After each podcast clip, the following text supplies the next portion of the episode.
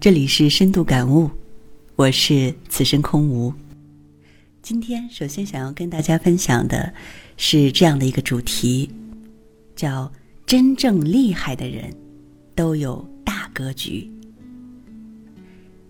有句话说得好：“你从八十楼往下看，全是美景；但你从二楼往下看，全是垃圾。”人如果没有高度，看到的全是问题；人如果没有格局，看到的全是鸡毛蒜皮。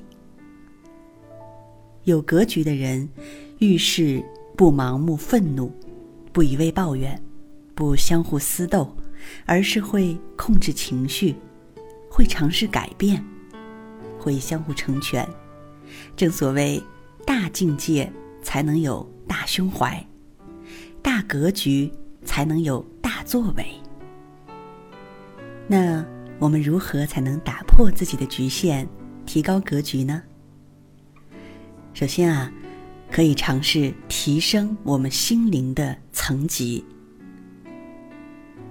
有一句话说得好：“所谓复杂现象，不过是单纯事实的投影而已。”举个例子，假设有一个平面交叉的十字路口，没有信号灯，有车辆从四面同时开来，这就难免会发生多次的撞车事故。但是，当增加一元，也就是说提高一个层级，建立一个立体交叉路口，那么这些车辆就能畅行无阻。如果从交叉路口的正上方向下俯视，看起来仍然是平面交叉。从各方快速开来的车在交叉点似乎马上就会发生碰撞，但实际上因为有立体高架，所以不会发生冲突，车辆能够顺利通过。其实人生也好，人类社会也好，真的是多姿多彩。复杂纷纭，职场的人际关系、亲戚朋友关系，往往让人觉得复杂烦人。但实际上，这种看起来复杂的人际关系，不过是单纯事实的投影而已。所谓单纯的事实，就是自己的心。企业领域也好，科学领域也罢，其实都一样。因为没有能够提高一元，也就是说提高一个层级来进行观察，有时候看到的只是一片复杂怪异的现象。许多人都会陷于这样的苦境，所以我们在解决复杂问题的时候，首先需要将自己的心性提高一个层次，以高层次的心态来观察事物。第二，我们还需要学习一种疗法，这种疗法呢，嗯，可以把它称为是抑制自我的逆疗法。灵魂的本质应该可以用真善美这样的字眼来进行表达。真善美所表达的实体，实际上就是我们的灵魂。我们人类可以说是朝着真善美的方向行动的。对真的追求产生了科学，对善的追求产生了哲学、宗教等等，对美的追求则产生了艺术。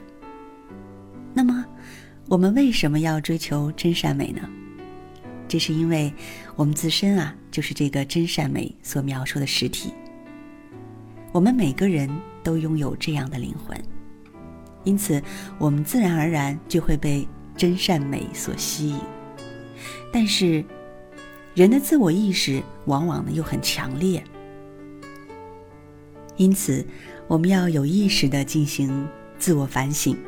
嗯，你这家伙一天到晚只考虑自己，这样真的好吗？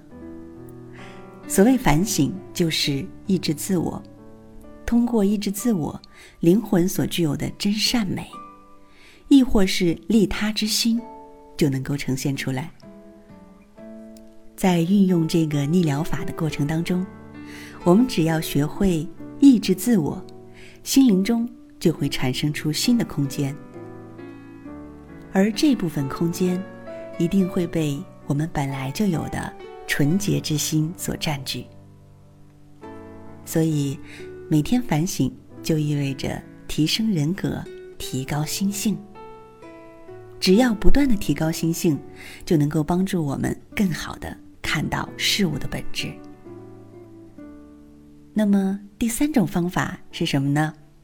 就是要控制好情绪，不要让已经过去的事在困扰自己，心里啊要想一些新的事情，新的想法要转移到新的行动上去，这一点很重要。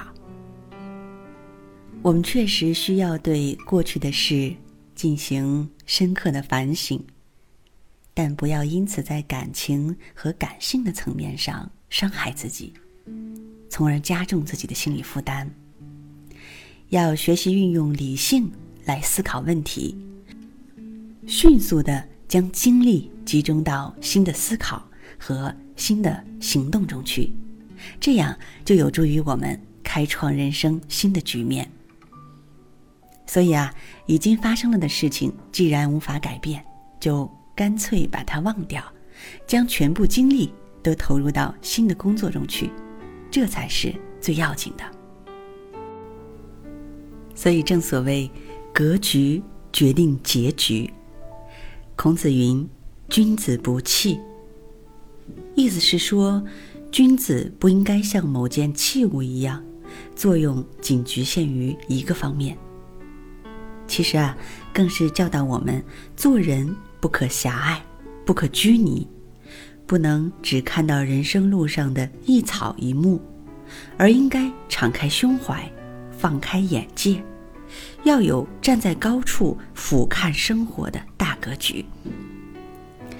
胸怀大，格局才大；格局大，才能做大事，做成大事。